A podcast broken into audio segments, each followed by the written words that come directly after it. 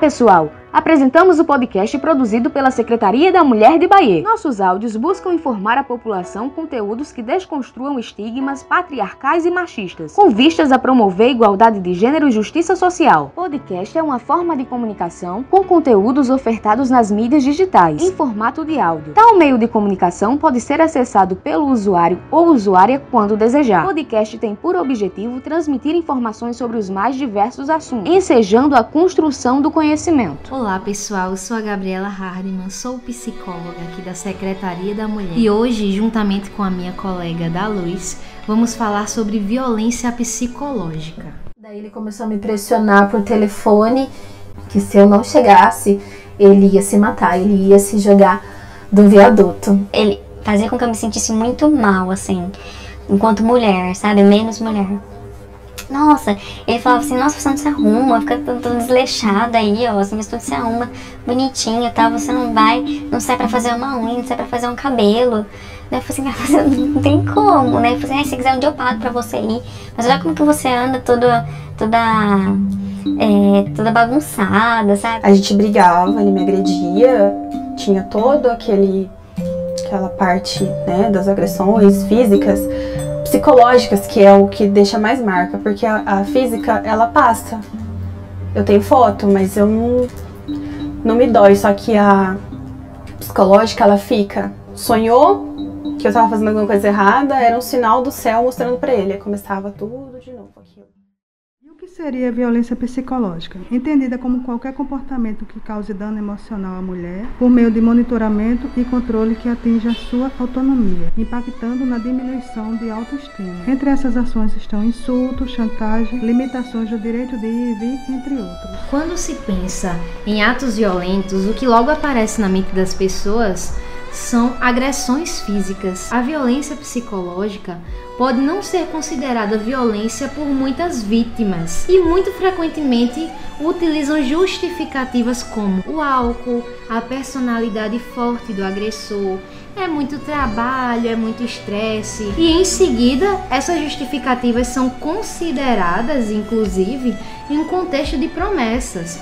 onde o agressor diz: Ah, mas eu perdi a cabeça por causa do trabalho, do estresse acabei descontando em você. Isso não vai acontecer de novo. Ou então, é que eu me importo, me preocupo com você. Ou até mesmo o agressor se utiliza de chantagem e manipulação e faz com que a vítima se sinta culpada e se responsabilize pelo comportamento agressivo de seu parceiro, não é mesmo, Zé Luiz? Isso mesmo. Inclusive, são, era até usados nas audiências né, em favor do agressor. A questão da mulher fazer tratamento psicológico ou ser usuária de algum medicamento e o, e o agressor usava isso contra a, a ex-companheira. E hoje sabemos que isso é crime está totalmente resguardado pela, pela justiça. Não se pode mais usar esses termos, não se pode mais usar dessa fragilidade da mulher quanto a ser usado contra ela a questão dela estar tá emocionalmente abalada. Então, o fato da mulher estar emocionalmente abalada ou até mesmo se utilizar de medicamentos era usado nas audiências contra Pois é, Gabi. Incrível isso, né? Como, como, é, como o ser humano é desumano. Ele pegava um momento de fragilidade da mulher e usava contra ela, principalmente quando era questão de, de guarda, né? Da guarda dos filhos. Nossa, o que não são argumentos válidos, né? Porque esse tipo de violência mina a autoestima da vítima, deterioriza totalmente a sua saúde mental. E é como, e é como se o argumento da saúde prejudicada fosse a causa do comportamento agressivo e do declínio da relação entre os dois, e quando até, na verdade é o contrário. e até mesmo, Gabi, a questão de porque a mulher faz, por exemplo, fazia tratamento psicológico, ela não, não teria capacidade de cuidar dos próprios filhos. E era usado isso contra ela numa audiência. E hoje está totalmente é, é, desfeita essa situação. Hoje em dia, se for usado, é, pode ser representado criminalmente. Se o o advogado usar essa questão sobre a questão psicológica, né? O tratamento psicológico da, da ex-companheira. E uma mulher né, inserida nesse contexto precisa de total reparação. Porque é justamente o contrário, né? O comportamento agressivo, é, é, manipulador do parceiro em questão é que muitas vezes causam danos que podem até ser irreparáveis nessa é. mulher se utilizar é, por exemplo, esse tipo de violência, ele até utiliza de uma carência afetiva dessa mulher, né? Da Exatamente. dependência financeira. E dessa questão também, né, da mulher se ver tão fragilizada que precisa até recorrer a medicamentos já por esse tratamento do, do companheiro, né, em agredi-la verbalmente.